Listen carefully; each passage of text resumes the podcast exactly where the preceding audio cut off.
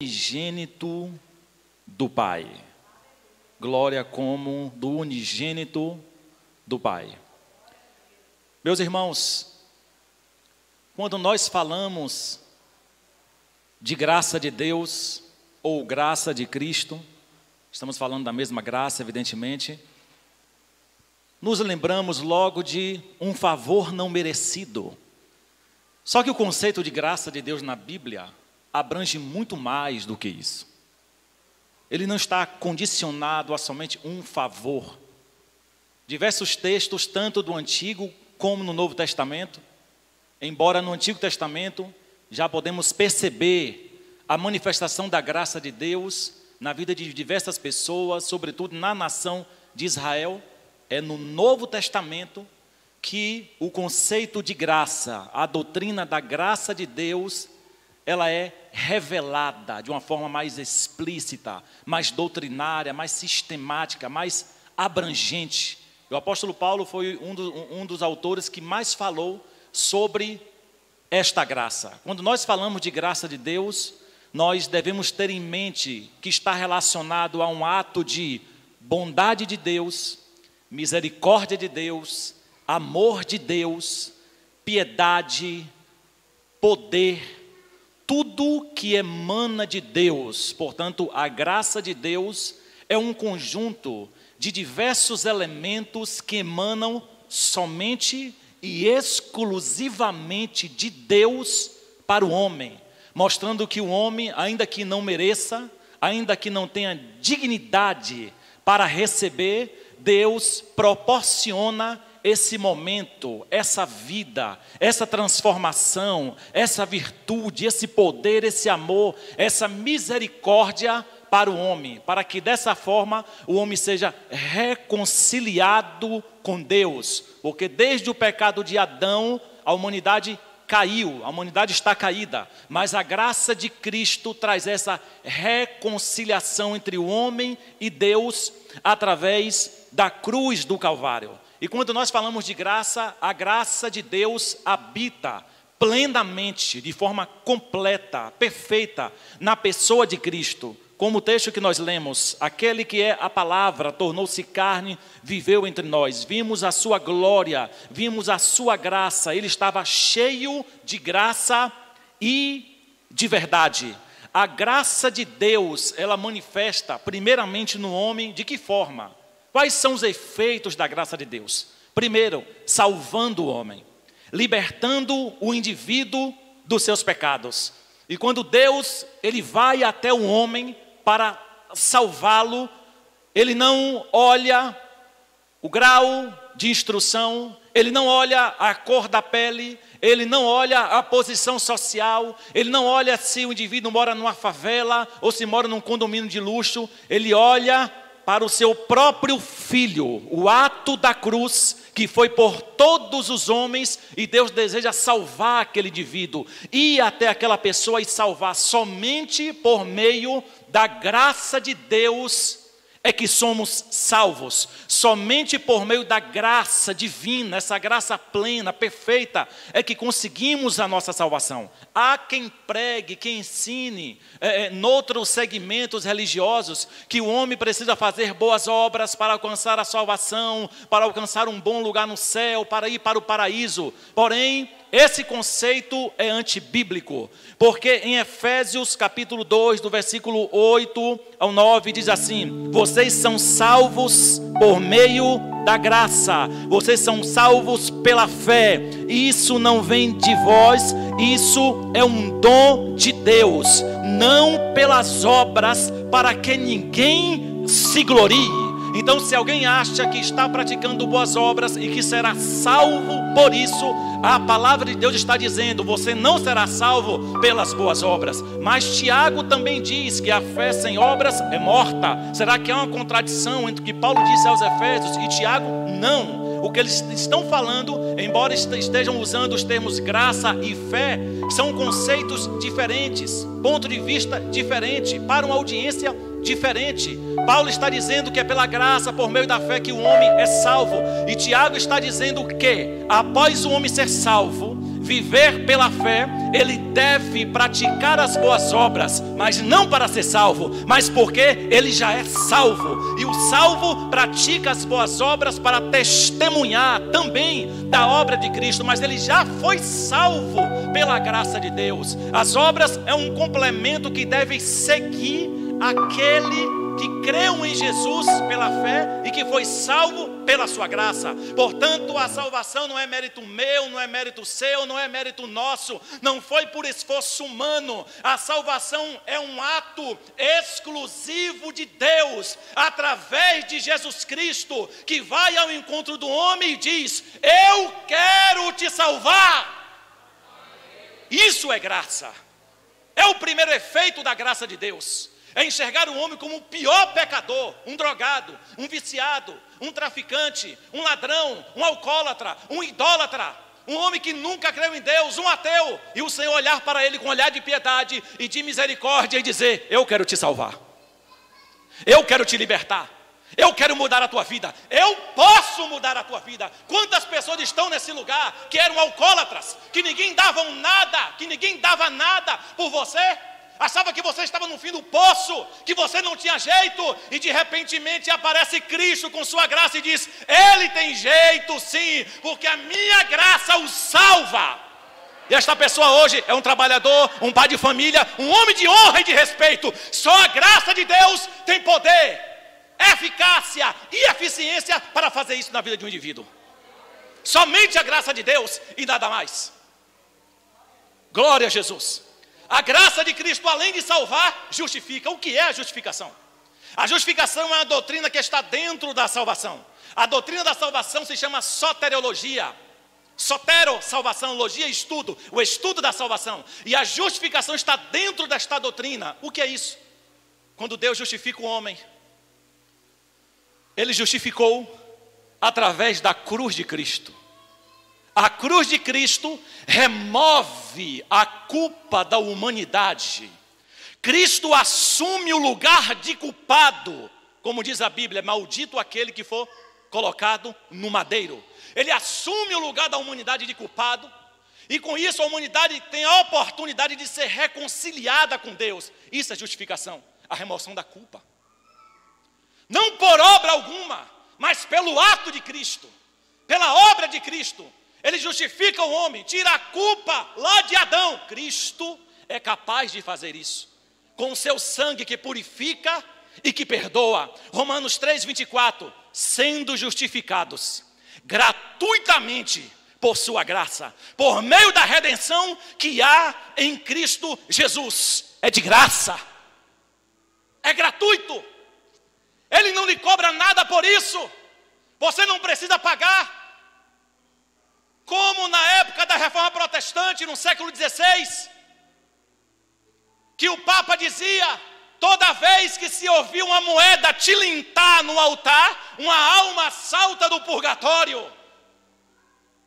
E Martinho Lutero disse: Isso é mentira. Não é porque eu estou dizendo que é mentira, porque a Bíblia diz que é mentira. A Bíblia diz, e Lutero leu Romanos 1,17: Vocês são justificados pela fé. Deus justifica o homem pela fé. O homem é justo pela fé, não é por ele, é pela fé. Não é por obra que você faça, é por uma obra que Cristo já fez no Calvário. É que salva o homem, é que tira a culpa do homem, é que purifica e que transforma. Esse mérito não é de ninguém aqui, é de Cristo. É dele, é ato dele, é obra dele. Morreu, sofreu, padeceu, foi torturado, sofreu a dor que talvez ninguém de nós suportaríamos passar.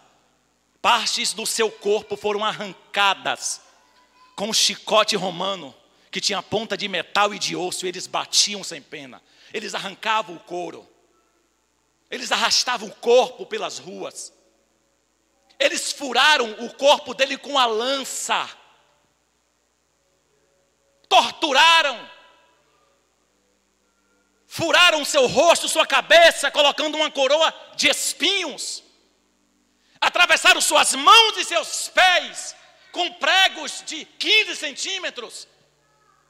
Ninguém aqui tem este mérito da salvação nem da justificação. O mérito é daquele que sofreu, que sentiu esta dor, mas que no terceiro dia aparece com o corpo glorificado e ressuscitado, dizendo: Todo poder é me dado no céu e na terra. E esse Jesus está aqui hoje, ainda salva, liberta, cura e batiza com o Espírito Santo. Glória a Jesus, glória a Jesus. Tito 2,11 diz: Porque a graça de Deus se manifestou salvadora a todos os homens. Não existe isso de que Deus predestinou uns para a salvação e outros para a perdição que Deus elegeu um grupo para ser salvo e elegeu outro grupo para ir para o inferno. O homem vai para o inferno pelos seus próprios pecados, e não porque Deus quer que ele vá para lá, porque o salário do pecado é a morte, mas o dom gratuito de Deus é a vida eterna. Paulo diz a Tito: a graça de Deus se manifestou salvadora a todos os homens, rico, pobre, negro, branco, alcoólatra, idólatra, evangélico, católico, espírita, a graça de Deus se manifestou para salvar todos os homens, todos os homens, sem exceção de nenhum deles. Deus deseja que todos sejam salvos, mas um precisa corresponder a essa salvação. Ele precisa abrir o coração para o arrependimento, para o chamado de Deus na vida dele. Glória a Jesus. Primeiro efeito é para salvar. E quando ele fazia isso, não tinha acepção de pessoas e não escolhia lugares favoritos, prediletos. Não. Lucas 5 diz que um homem chamou Jesus para uma refeição. E no grupo de pessoas onde ele estava nesta casa havia pecadores, cobradores de impostos, que a sociedade considerava como pessoas desonestas, como ladrões, pessoas de não muita honra nem dignidade. Eram pessoas rejeitadas, ignoradas, mal vistas na sociedade. E Jesus entra na casa que tem esse grupo de pessoas. E disseram: hum, Como é que o mestre de vocês diz que é profeta, que é o filho de Deus, e se assenta com os pecadores e come com eles? A gente aqui não faz isso. Os religiosos, nós não fazemos isso.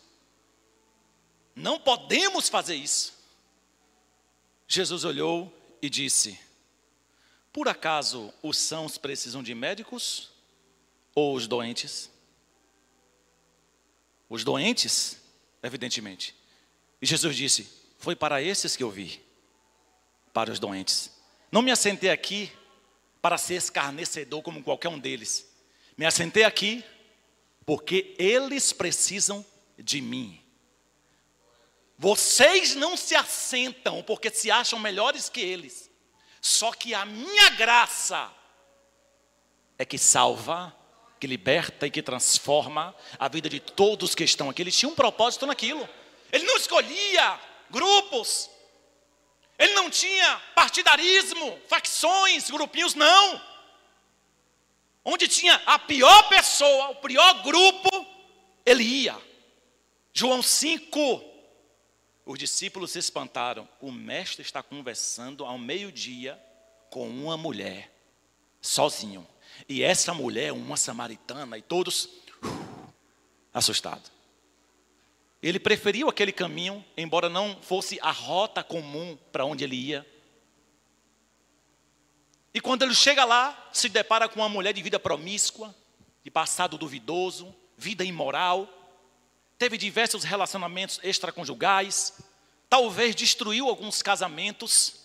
Esse era o perfil desta mulher.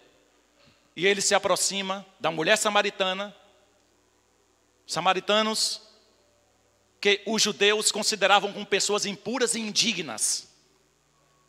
E Jesus olhando, ela tirando a água do poço, disse: Me dê um pouco de água. Ela, como tu, judeu, pede água a uma samaritana? Ela sabia, ele também, que naquela época, se um judeu sequer se aproximasse ou tocasse num copo que fosse de um samaritano, ele estava contaminado.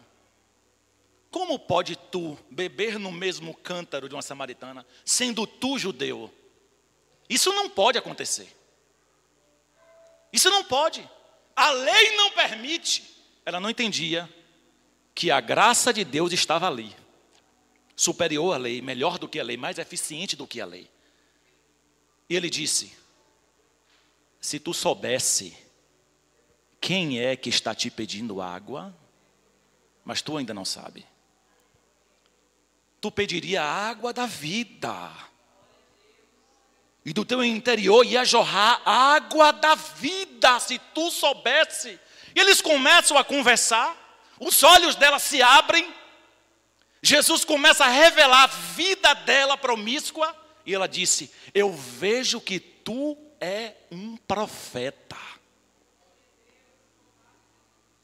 Ela então entende que ele era o Salvador e sai para a sua aldeia anunciar que o Messias chegou. Em outro momento, uma mulher pega em adultério foi jogada diante de Cristo, dizendo: essa mulher foi pega em flagrante ato de adultério. E segundo a lei, ela deve morrer apedrejada. Queriam pegar Jesus numa falha, num erro, porque a lei dizia que o homem e a mulher, pego num flagrante ato de adultério, deveria morrer apedrejado, não somente a mulher. Queriam testar Jesus. Jesus simplesmente disse: Quem não tem pecado aqui pode atirar a primeira pedra. Começaram a sair um por um. Jesus virou para aquela mulher e disse: Mulher, vai e não peques mais. A lei dizia que ela deveria morrer apedrejada. Mas a graça de Cristo se manifesta a ela, dizendo: Você não tem que morrer, você tem que se arrepender. E se você se arrepender, eu te perdoo. E te digo: não peques mais, porque a graça ela perdoa a graça dá uma nova oportunidade e dá também um aviso: vá, mas não peques mais. A graça não é esse negócio de perdoa, perdoa, perdoa, perdoa, perdoa, perdoa, e você fica fazendo o que quer. Não, a graça perdoa, ela dá uma nova oportunidade e por último ela dá um aviso: vá, mas não faça mais isso. Aí as pessoas ignoram esse processo e fica somente no perdão e segunda oportunidade ignora o aviso, não faça mais isso. A graça tem poder de fazer isso, de lhe restaurar, de lhe dar nova oportunidade, mas também de lhe dar o aviso, não faça mais isso. A graça restaura o pecador na sua pior condição, levanta o homem no seu pior estado, e ao mesmo tempo, ao mesmo tempo alerta ele. Você não pode mais fazer isso. Porque se você fizer, você vai acabar com a sua vida. Você vai acabar com sua família, com seus relacionamentos. Você vai acabar com seu emprego, com tudo você vai acabar. Porque o pecado, meus irmãos, ele desestrutura toda a vida do indivíduo. Profissional, acadêmica, familiar. Tudo desestrutura. Quando um homem decide viver naquela prática, sem abandonar, sem abraçar o que a graça de Cristo traz para ele, a vida dele desmorona. E não tem palavra profética que resolva. Não tem palavra pastoral que resolva. Eu digo que resolva. Por quê? Porque a pessoa quer viver naquele embaraço. Ela não quer Cristo. Ela não quer se arrepender. Ela não quer uma mudança. Ela quer o mundo mesmo. Ela quer viver conforme ela deseja viver. E às vezes nem o pai nem a mãe consegue controlar isso, a depender da idade que o filho já está. Infelizmente, é a consequência do pecado, enquanto o homem não reconhece e aceita essa eficiência, esse poder da graça de Deus na vida dele. Outra eficiência da graça de Deus nas tribulações. Hebreus 4,16 diz: Assim, aproximemo-nos do trono da graça com toda a confiança a fim de recebermos misericórdia e encontramos graça que nos ajude no momento da necessidade. Meu irmão, sabe aquele momento que você acha que não vai aguentar, não vai resistir, não vai suportar, que aquela provação vai acabar com você, sugou todas as suas forças, e de repente, presbítero Rogério, você está de joelhos, clamando, orando, achando que você não vai ter força mais para orar, mas quando você se ajoelha e achou que ia orar 10 minutos, já tem 30 minutos, já tem 40 minutos, já tem uma hora, e você chora, chora e não para. Não é um choro de desgraça, não é um choro de derrota, de miséria. Não é um choro que está acabando com você, é um choro que parece que está lhe restaurando, lhe renovando, lhe levantando, e você se ergue daquela oração cheio de poder cheio de graça, cheio de virtude, pronto para enfrentar todas as dificuldades e não negar o nome de Cristo por causa de uma provação, por causa das tribulações da vida, porque a graça de Deus tem este poder de nos dar forças em meio às tribulações, às dificuldades e aflições da vida. Por isso que você, você que entrou aqui hoje, abatido, aflito, passando por um processo que você ainda não entende o objetivo deste processo, a graça de Cristo Cristo hoje estar aqui para lhe restaurar, para lhe fortalecer, para renovar as suas forças, para colocar você de pé e dizer: Não temas, eu estou contigo, não temas, eu te ajudarei, não temas, você não vai morrer nesta provação. Isso é graça de Deus. Você não pode e Ele faz. Você não consegue e Ele faz. Você não consegue nem falar. A graça de Deus vem e faz tudo o que é necessário em você. O apóstolo Paulo viveu isso também, a graça nas tribulações. 2 Coríntios capítulo 12, versículo 9 e 10, diz assim: Mas ele me disse: Minha graça é suficiente para você, porque o meu poder se aperfeiçoa na fraqueza. Portanto, eu me gloriarei ainda mais alegremente em minhas fraquezas, para que o poder de Cristo repouse em mim.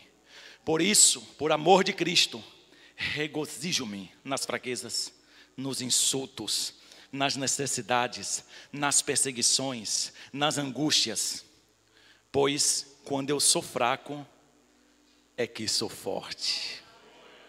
Aleluia, aleluia, aleluia, aleluia. Aleluia, aleluia, aleluia, aleluia.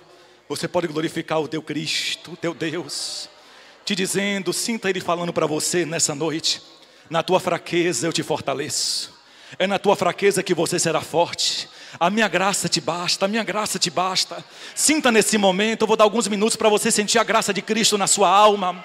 A graça de Cristo encher tua alma, teus pensamentos, tuas emoções, teu corpo, toda a tua mente. Sinta nessa noite todo o teu ser ser transbordado por esta graça inexplicável. Como é que se explica isso? Eu estou fraco e ao mesmo tempo eu estou forte. A graça é inexplicável. A graça é inexplicável. Na sua fraqueza, ela lhe enche de poder, ela lhe enche de força e de virtude. Isso é o efeito da graça de Deus. A graça de Deus, ela também nos concede dons, ministérios, capacidades. Romanos 12, 6. Temos diferentes dons, de acordo com a graça que nos foi dada. Se alguém tem o dom de profetizar, use-o na proporção da sua fé.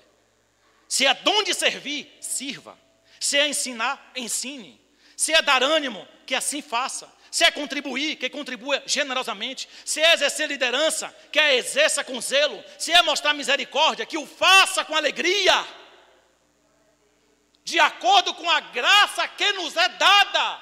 Meu amigo, ninguém consegue dom chamado ministério por força, por mérito humano, porque simplesmente a gente quer aquele título, aquele cargo, aquele dom. É a graça que lhe concede o dom que Deus quer que você tenha. E o que tem de gente que a graça está dando dons e ele está ignorando, rejeitando pessoas aptas a ensinar, a profetizar, a pregar, a curar os enfermos, a louvar, a interceder. E ele está dizendo: a graça é dada a cada um concedendo dons. Não ignore, meu amigo, não ignore, minha amiga, a graça de Deus vindo sobre ti, lhe conferindo dons para a obra, para o chamado. Ah, eu não vou aguentar, eu não vou suportar. Realmente, humanamente a gente não aguenta, mas pela graça de Deus somos habilitados a exercer o ministério. Porque se fosse por falatórios, a gente já tinha parado. Se fosse por calúnias, a gente já tinha parado. Se fosse por conversas alheias, a gente já tinha parado. Se fosse por perseguição, a gente já tinha parado. Mas a graça é maior do que tudo isso. A graça ultrapassa tudo isso. Ela lhe concede dons, capacidade, ministério. E lhe diz: sirva, pregue, ensine, exerça, lidere, aconselhe, ajude, socorra, faça aquilo que a graça lhe concedeu para fazer. Dons, chamado, ministérios não vem de nós, vem da graça de Deus. O indivíduo pode estudar nos melhores seminários, fazer os melhores cursos de teologia. Se Deus não tem aquela graça para ele no chamado pastoral, ou no chamado à pregação, não é o seminário que vai conferir a ele este dom. Porque seminário não confere dom a ninguém, seminário aperfeiçoa aquele que já tem o dom. Porque vem de Deus, meu amigo. Vem de Deus. Quando disseram, para João Batista: João, tu está batizando, pregando, mas chegou um tal de Jesus aí que também está batizando e pregando como tu.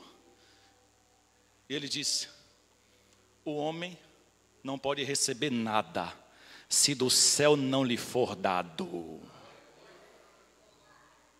Pilatos disse para Jesus: Tu não vai me responder nada? Sabe que eu tenho um poder de mandar te soltar ou te crucificar? Jesus olhou para ele e disse: Pilatos, Tu só estás aí porque o meu Pai quer. Aleluia! Aleluia! Só pregamos porque Ele quer. Só ensinamos porque Ele quer. Só cantamos, ministramos porque Ele quer, intercedemos, curamos, profetizamos porque Ele quer. Aleluia, aleluia. E Ele quer fazer muitos, por muitos nessa noite. Não ignore o que Deus quer fazer na sua vida e através da sua vida. Quantos covardes!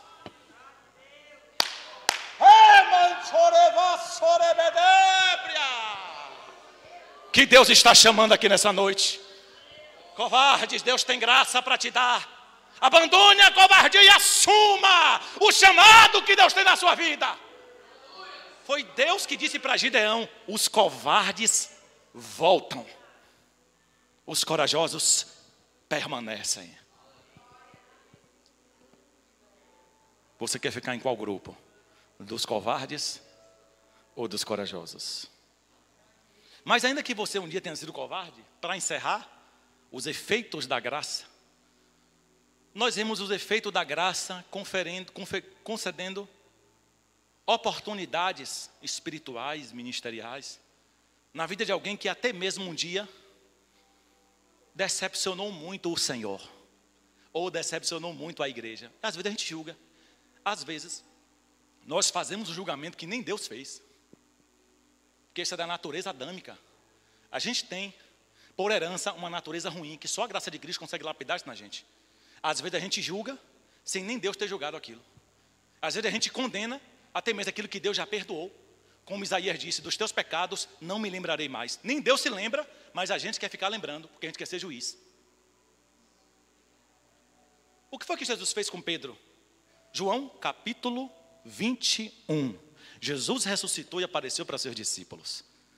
Eles foram pescar à noite, entendendo, como pescadores, que era um momento que ia ter muito peixe quer ser bom.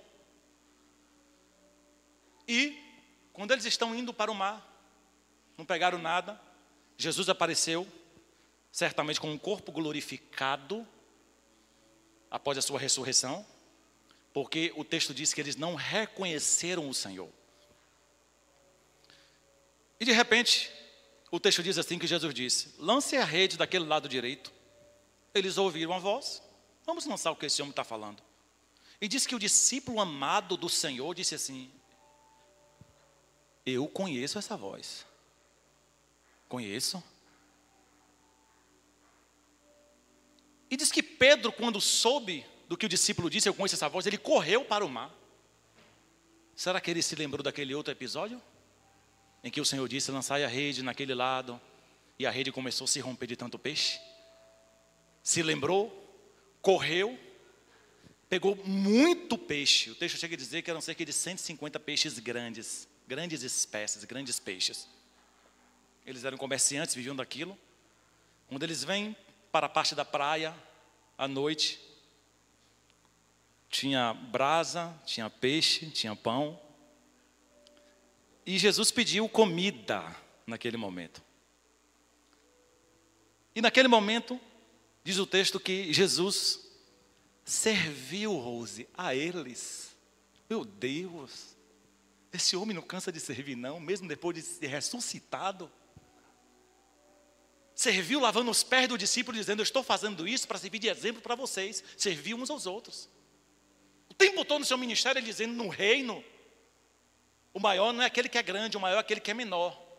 É aquele que serve, é aquele que se humilha. Deus honra esses. Em todo o seu ministério, ele dizendo: O filho do homem não veio para ser servido, veio para servir. E após ressuscitado, ele pratica o mesmo ato. Por quê, gente? Fazia parte da natureza do Filho de Deus, dos seus atributos, do seu caráter. Servir. Servir, repartir, dar.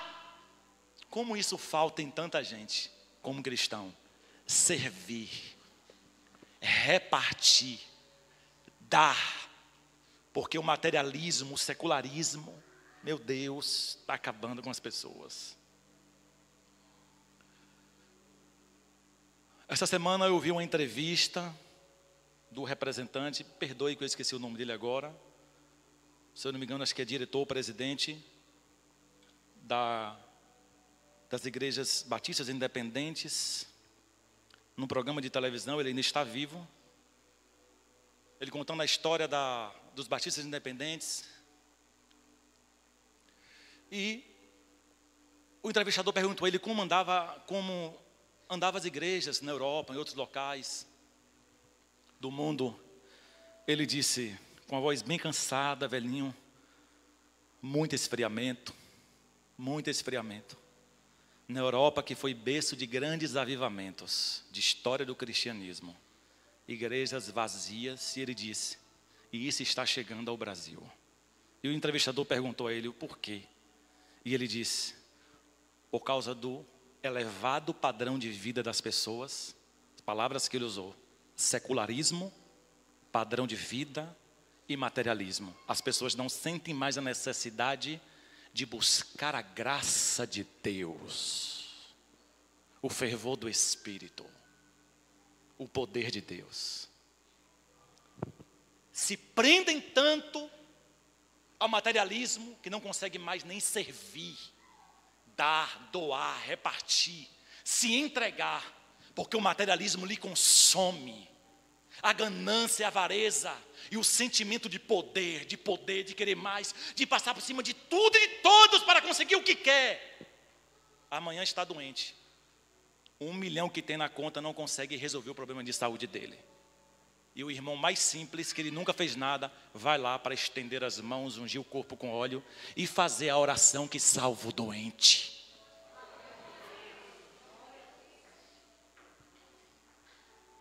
Ressuscitado, mas está servindo, dando, repartindo. Isso é exemplo, isso é pedagogia da vida cristã.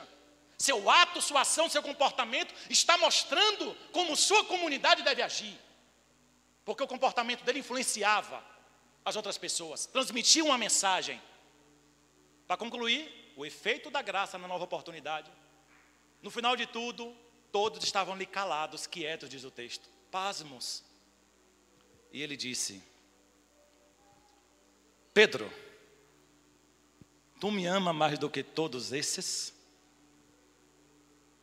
O que será que Pedro lembrou daquele momento quando Jesus estava sendo arrastado para a cruz e que disseram: Você é um deles? Ele olhou para Jesus, para o soldado e disse: Eu não conheço ele, não sei nem quem é. Por três vezes. E Jesus olhando para ele, quieto, apanhando, sendo preso, e Pedro dizendo: Eu não sei quem é este homem. Por três vezes. Ele ressuscitou e esse homem cheio de graça chama Pedro e diz: Tu me ama mais do que todos esses? O que será que Pedro lembrou naquele momento? Das três negações? Meu Deus, por que esse homem está me perguntando isso? Eu neguei publicamente. Gente, isso é graça. Você entendeu o que é graça?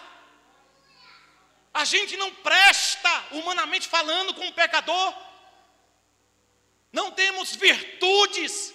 E este homem vem dizendo: Tu me amas mais do que todos esses? E ele disse: Eu amo.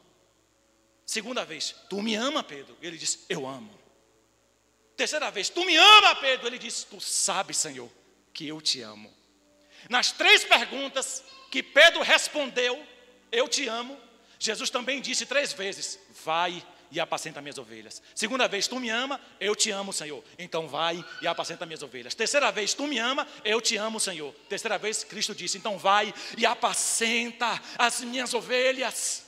Jesus repetindo: Vai e apacenta minhas ovelhas, dizendo: Pedro, tu me negou, tu me fez passar vergonha, você não foi homem não foi discípulo, não foi cristão, não teve fé suficiente para dizer que me conhecia, mas ainda assim, eu trago graça sobre a tua vida, te dou uma nova oportunidade e te digo: vai e seja um grande líder sobre minhas ovelhas.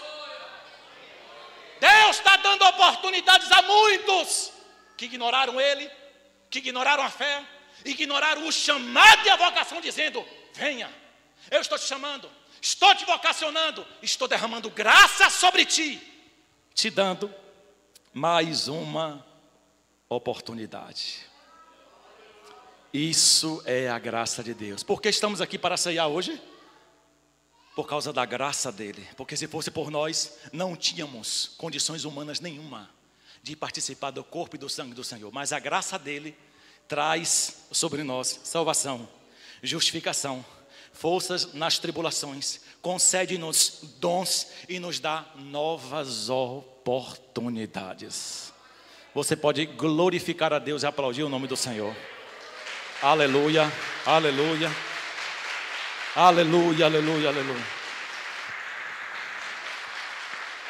Glória a Jesus. Quero chamar aqui o departamento da diaconia para ser do Senhor pastor Divaldo dará prosseguimento na ministração